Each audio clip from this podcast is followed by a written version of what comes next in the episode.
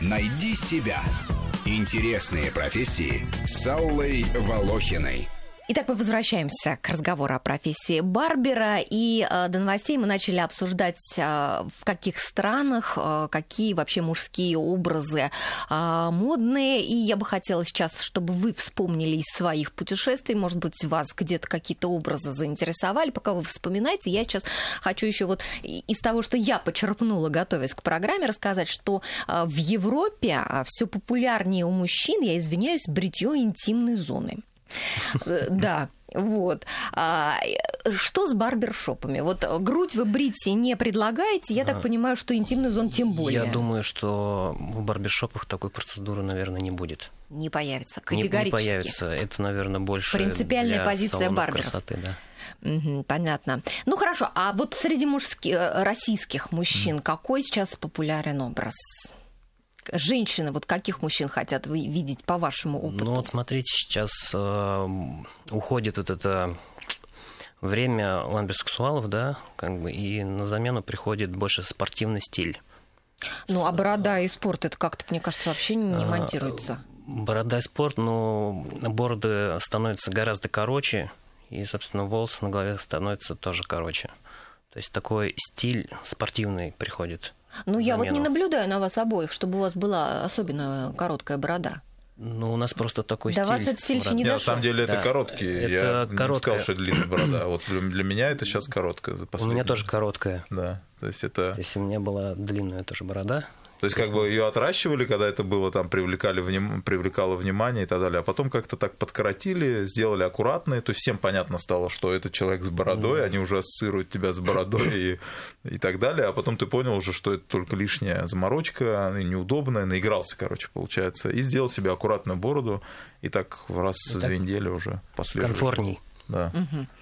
А, мы уже сказали, что трехдневная щетина больше не в моде, да, но тем не менее бороды бор- остаются. Бороды не длинные вот Бороды сейчас. не опять. длинные, угу. да. Ну, о чем разговаривают вообще мужчины, когда стригутся?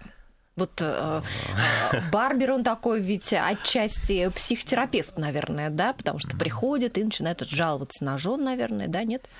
Ну, на жен... Проблемы в бизнесе? Нет, я думаю, семейные как бы проблемы не решают, но, я думаю, разговаривают о автомобилях, о спорте, также о женщинах разговаривают, о политике. Ну да, какие-то вечеринки, которая прошла, да. кто-то кого-то видел, особенно если Барбер такой тоже где-то тусит, да, или ходит на какие-то вечеринки, где-то что-то прошло, а где что как прошло и так далее. Поэтому какие-то общие знакомые, кто-то приходит. Но в барбершопах очень крутая атмосфера, я могу сказать, что особенно когда там много клиентов, то есть ты сидишь, рядом с тобой какого-то явно там юриста, кто-то слева банкир какой-то пришел, а ты сидишь там а, в каких-то цветастых кроссовках, абсолютно не похожие на этих всех людей, но вас всех объединяет именно ну, и самое... Любовь к бороде? Ну, не любовь, не, там не обязательно борода, кто-то же стрижется, кто-то что. Вообще барбершопы были, вот здесь не было сказано, они изначально были, как я вот тоже в историю углублялся, а, всякие бородавки удаляли, то есть вся кровопускание делали, то есть есть символ э, барбершопа. Барберполе. Да. Да, да, такая лампа, которая висит э, в барбершопе, она такая белого Крас... Синяя, красно-белая да, это, полоска. Это символ чего, чего? Это символ барбершопов, да. Это вообще пришло из Ирландии в 1600, не помню, каких годах. Да, что? да это, собственно, оттуда все пошло. И раньше барберы занимались распусканием. То есть э, это ну, парикмахеры лечили, рвали, лечили, рвали зубы, лечили, да, да, лечили болезни Барбер. всякие. И, собственно, вот эта белая полоска, которая это бинты, повязка, то есть э, красная – это кровь, и синяя – это вены. Но изначально в Европе было две полоски, то есть это красная и белая, а потом уже вот с Америки уже пошло и синяя полоска. А вы э, бывали в барбершопах за границей? Как они выглядят? Э, выглядят они попроще, чем московские. Да вы что? Да, ну у них они не заморачиваются ни на дизайне, то есть э, у них чисто всё, функциональная всё, вещь, всё да, просто побрился. обычная э, цирюльня мужская э, с двумя, может быть, тремя креслами. Они маленькие все. То есть, может быть, какая-то скамейка, где э, приходит э, клиент или клиенты, живая очередь, э, либо за стаканчиком виски, либо с бутылочкой пива, посидеть, пообщаться, дождаться своей очереди и подстричься. Ну, есть, конечно, наверное, ну, точнее, не есть, не есть такие богатые, хорошие, ну, там, есть, дерево да, и так далее. Да. Но, в принципе, мне кажется, это такая, как услуга, быстро услуга, постричься быстро и так постричься. далее. Да. Потому что я встречался с барберами английскими и разговаривал с ними, и они как бы рассказывали, что они за смену в день стригут по 25 человек. Ого. То есть э, и там, в голове там получается больше клиентов, да? А, больше клиентов, услуга стоит меньше, соответственно, и поток больше. Я еще хотел рассказать про барбершопы. В... Не барбершопы, такие цирюльни, это уже в Турции. Там же вообще особенно туркиш traditional ну, шейвинг, да. да. А у них вообще, у них такая тема, они тебе делают полностью массаж, то есть они делают массаж головы, потом всех вот этих вот, то есть ты уходишь оттуда как рефрешинг такой, тебя прямо освежили.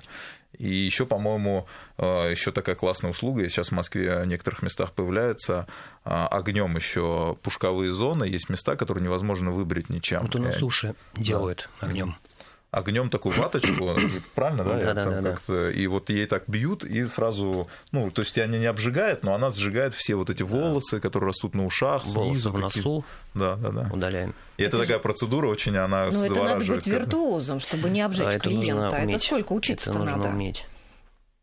А, учиться, ну, опять же говорю, как бы барбер – это тот же самый парикмахер – но только который владеет э, ритуалом королевского бритья и который умеет держать опасное лезвие. Ну, а вот на курсах сколько учатся барберы по времени? Сложно сказать э, на курсах, но это уже индивидуально. Я думаю, на ну, барбера можно... Барбер, на барбера, если с нуля, можно научить за 4 месяца. Угу. Ну, а вот если, допустим, открывать бизнес, да, вот вы, Мурат, хотели mm-hmm. открыть бизнес, барбершоп и так mm-hmm. далее, вот а насколько сложно вообще привлечь клиентов, вот как вы думаете? Я очень в это углубился, я все это отрисовал, у меня полностью был дизайн продумано, и даже мы там запустили уже какую-то молву по всему Дагестану, все начали уже спрашивать, когда, когда и так далее.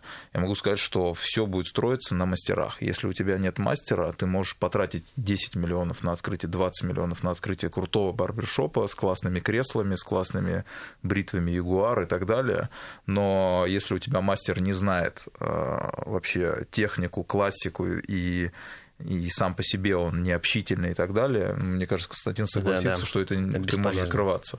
Потому что если у тебя будет два хотя бы мастера на хороших мастера, ты уже будешь, который научит э, других, других двух мастеров. правильно то я понял, что это очень сложно, потому что надо их вести из Москвы, там, там этого рынка нету сейчас, надо будет очень много ну, очень сложно будет как раз это на мастерах строиться. Все. Ну, а Но... если каких-нибудь местных парикмахеров обучить, нет такого? Ну, вот я, я и говорю, mm-hmm. что даже местных парикмахеров нужно где-то учить угу. чтобы был профессионал, Потом, который да. обучил бы других. Ну, Потом а, место... допустим, приехать угу. в Москву, выучиться, ведь не только в Москве есть барбершопы, в разных городах в России, я даже почитала, в совсем небольших городах тоже да, открываются. Тоже, да, сейчас это популярно, и в каждом городе, в основном в столицах, э, открываются барбершопы. Поэтому, ну, открываются, это классно, но надо очень много и закрывается, потому что я вот недавно угу. слышал одна сеть, которая в Москве что-то там открылась, 2-3, она сейчас продается. Потому что, ну, ну как, потому что профессионал это как повар, да, в ресторане. Я могу сказать, что это то же самое, как бармен в баре.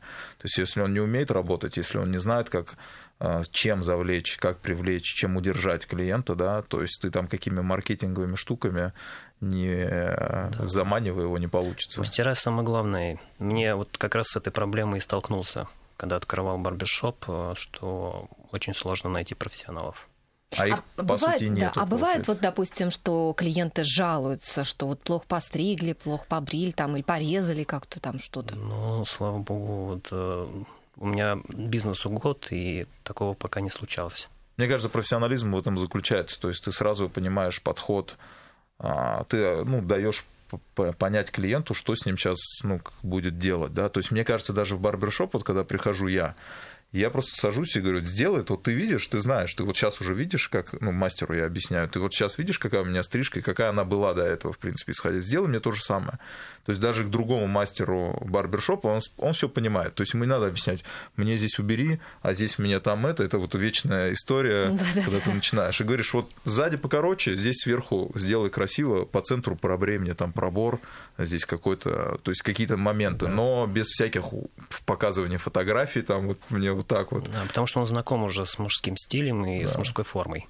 А у меня, кстати, всегда бывает, что я прихожу, допустим, если ну, новый какой-то мастер, mm-hmm. я его вижу, я сразу знаю, вот заранее я чувствую, хорошо пострижет или плохо. Я не знаю почему, но всегда чувствую заранее.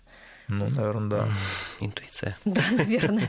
Волосы у меня, правда, не такие длинные, но все равно интуиция работает. Я могу сказать, что я пошел, э, тратил деньги, эти полторы-две тысячи рублей на стрижки, да, ходил там в течение года, и потом думаю, что-то так дорого, что-то все это. И пошел, короче, какую-то парикмахерскую у себя там на районе. Думаю, что объясню, в принципе, все uh-huh. понятно будет. Но не знает, если человек не понимает, как вывести правильно вот это, есть uh-huh. такие понятия, там фейд, как правильно сзади вот эту дымку, чтобы он не сделает тебе так же. То есть человек, есть специальные даже машинки, которые специальные да. насадки, без помощи которых невозможно сделать правильную стрижку. Поэтому, ну, если не умеет, если он этого не видел, не знает, ты никогда этого, ну, он не сделает тебе то, что сделают в барбершопе, и даже не в барбершопе, а то, что сделает профессионал-барбер. Вот так вот.